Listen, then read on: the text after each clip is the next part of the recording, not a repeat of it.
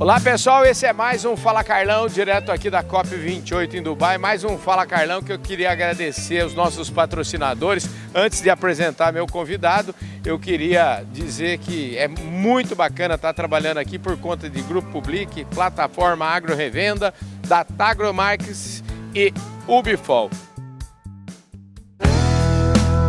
Podcast Fala Carlão. Bom, esse é um Fala Carlão literalmente internacional. Eu estou falando aqui com o Jorge Delgado, que acabou de participar de um painel. O Jorge Delgado é secretário de Mobilidade Urbana do Ministério do Ambiente e Mudanças Climáticas de Portugal. Eu espero não ter feito nenhuma confusão aqui. Obrigado. Tudo perfeito, tudo perfeito. Escuta, aqui no Fala Carlão a gente fala que ninguém nasce ministro ou secretário de Estado. Antes da gente falar do que viemos, eu queria que você se apresentasse um pouco. Quem é o Jorge Delgado? Ah, o Jorge Delgado é um homem muito normal, um homem que vem da zona norte do país, de Viana do Castelo, uhum. onde estudou, onde depois foi tirar o seu curso de engenheiro civil, onde, fez, onde tem uma carreira depois como professor universitário e que neste momento foi desafiado para ajudar o governo português a desenvolver as suas políticas e que aceitou esse desafio uh, por um período. Há quanto tempo no governo? Estou desde 2019, portanto quase cinco anos. Ah, então está fazendo um ótimo trabalho lá. Co co como é que é? Co como é que são as, os, os tempos? Porque governo em Portugal é, é, parlamento, né? Sim, os governos estão sempre dependentes de, de, dos ciclos políticos. Eu já fiz, já estou no terceiro governo. Entrei em 2019 num governo que terminava em outubro. Eh, as eleições criaram condições para que Partido Socialista continuasse a governar e eu voltei a ser convidado uhum. e agora uh, estou outra vez, uh, mas temos já eleições marcadas para 10 de março, portanto há, vai haver mudanças em Portugal. que bom! Isso é sinal de que o senhor é muito querido lá em Portugal. Ah, eu sou, sou uma pessoa que tem sempre um sentido cívico apurado, tento ter e estou uhum. disponível quando alguém me convida para tentar ajudar o meu país, estou sempre disponível, seja no governo ou noutras áreas. E falando em ajudar o país, aqui na COP28, que tal? Que, que, quais são as suas impressões, primeiro, desse evento que está acontecendo aqui? As impressões são ótimas. Portugal tem pela primeira vez um pavilhão português numa COP, tem sido um espaço de muito de, de oportunidade, de, de muitos contactos, muitas conversas sobre estes temas que nos preocupam a todos. A COP é sempre um momento de reflexão, de, de confronto com a realidade que vivemos. Eu acho que isso se sente, ser num país como este, que, que sabemos que tem e ainda uma dependência muito grande da utilização de combustíveis fósseis, é, é importante, mas também eh, registar a, a abertura, a disponibilidade e a preocupação que estes países têm tem hoje para uh, ajudar o, mundo globalmente nesta transição. E, portanto, é um, é um registro muito interessante verificar essa disponibilidade e, portanto, o facto de ser aqui é até, de certo, num certo ponto de vista, um bom sinal. As negociações uh, estão a decorrer, esperamos que os nossos objetivos sejam cada vez mais ambiciosos, os compromissos cada vez mais firmes, é isso que esta COP espera que nos venha a trazer. É, o fato da gente estar aqui, eu, fico, eu tenho sempre a impressão, e outro dia conversando com o presidente da Petrobras, a nossa companhia de petróleo no Brasil, e ele me dizia o seguinte, que ele recebeu uma ordem do presidente uh, do Brasil para transformar a empresa de petróleo numa empresa de energia renovável. Isso para a gente lá no Brasil é uma coisa que faz todo sentido, né? porque 85% da nossa matriz energética já é renovável. É, você acha que há essa boa vontade, por exemplo, de países produtores de petróleo, como é o caso aqui onde nós estamos, em ter essa boa vontade de fazer essa transformação ou elas, a realidade vai se impor? Não, a consciência existe e, os, e as posições que têm sido tomadas nesta COP são no sentido de estarem disponíveis para fazer essa transição. Eu acho que não temos grande escolha, eh, ou queremos continuar neste planeta ou não queremos, e se queremos temos mesmo que, que tomar decisões que contribuam para que essa possibilidade exista. Eh, acho que estamos todos convocados, países com esta escala tem uma responsabilidade maior que um país como Portugal, que é um país pequeno, uhum. mas eh, ninguém está dispensado e, portanto, a consciência existe e acho que as coisas vão acontecer. Acredito que estes compromissos sejam, de facto, mais do que palavras, eh, uma, uma manifestação de uma vontade concreta. Eu venho do agro, o agro usa transporte também, mas as cidades são onde esse problema é mais importante. Eu queria que o senhor falasse um pouquinho do seu tema específico, que é a mobilidade urbana, o senhor que é um especialista nesse tema.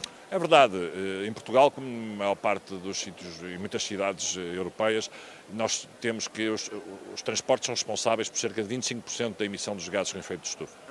Isso significa que não haverá neutralidade carbónica em 2050 se este setor não mudar completamente a forma como, como funciona. A primeira aspecto que é essencial mudar é mesmo nós tentarmos reduzir algumas viagens que fazemos, porque acho que nos movemos demasiado.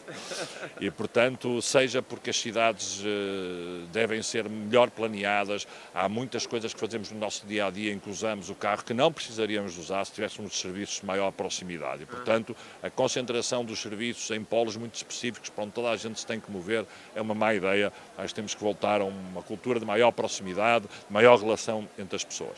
Por outro lado, a organização de trabalho. A pandemia veio mostrar que há muito trabalho que se pode fazer à distância, que não precisa que nos desloquemos e, portanto, uma combinação entre trabalho à distância com socialização que é preciso e nós somos seres humanos, temos de socializar, eh, é uma boa combinação que pode reduzir.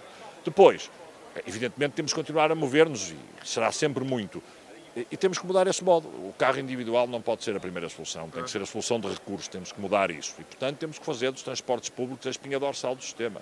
É aí que temos que alocar, digamos, o principal investimento, o principal foco na mudança.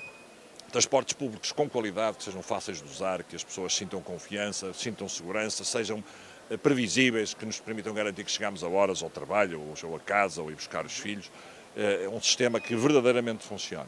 Mas não são exclusivos, nós temos que os complementar com outras coisas, temos que complementar com aquilo que nós chamamos de mobilidade ativa, a mobilidade de bicicleta, ciclável, a mobilidade pedonal, no fundo, os modos mais naturais de nos movermos, já nos esquecemos como é que é, muitas, muitas vezes, mas que têm que voltar a estar na primeira linha daquilo que são as escolhas possíveis para nos mexermos. E se tivermos a possibilidade de fazer de uma viagem a pé ou de bicicleta à primeira ou última milha, vamos por certo, ampliar muito a área de influência das redes de transporte que criamos, que não conseguem chegar a todos os pontos onde nos temos que, que dirigir. Um, e, portanto, eh, é isto o essencial que temos que mudar. Claro que tudo isto tem que ser feito com ferramentas, com instrumentos, com veículos que sejam movidos por energias mais limpas. E, portanto, a eletrificação das frotas dos autocarros ou dos, dos, dos, dos carros individuais eh, tem que acontecer. Em Portugal estamos no bom caminho nessa matéria. Outras soluções, como o hidrogênio verde, são também soluções complementares que têm que ser consideradas, em particular para alguns públicos específicos, transporte de cargas, eh, maiores distâncias, situações onde a solução elétrica pode não ser a mais eficaz ou a mais fácil de utilizar.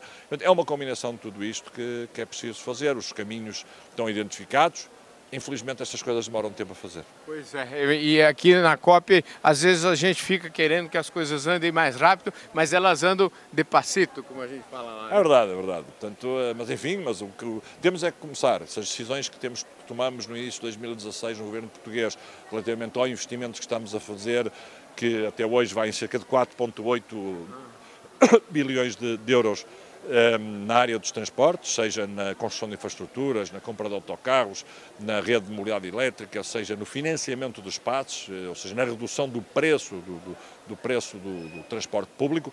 Eh, se não tivéssemos tomado as decisões de 2016, estaríamos com eh, oito anos, nove anos quase de, de, atraso, e portanto, eh, sete anos de atraso.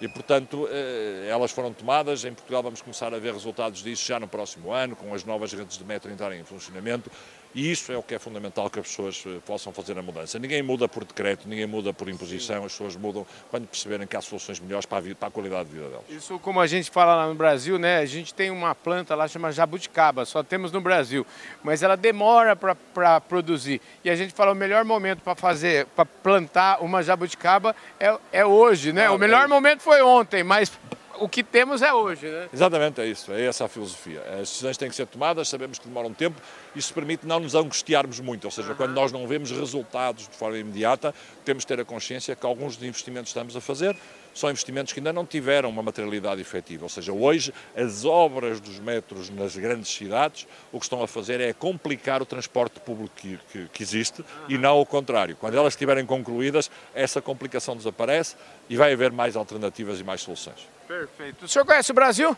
Sim, conheço São Paulo e Rio de Janeiro. É, e, é, fica aqui o convite para voltar para conhecer um pouco mais do. Quem sabe conhecer o nosso agronegócio. Gostaria imenso de conhecer todo o Brasil, uh, se tivesse o tempo e tivesse possibilidade financeira para o fazer. Mas uh, o Rio de Janeiro e São Paulo são cidades que me encantaram das duas vezes que lá estive. Muito obrigado pela sua gentileza em falar conosco. Ah, foi um gosto e um abraço aos irmãos brasileiros. Maravilha. Eu falei aqui com o Jorge Delgado, que é secretário de Mobilidade Urbana de Portugal e deu a honra da presença dele aqui. Em nome de Ubifol, da Tagromax, Grupo Public, Plataforma Agro Revenda, muito obrigado pela audiência.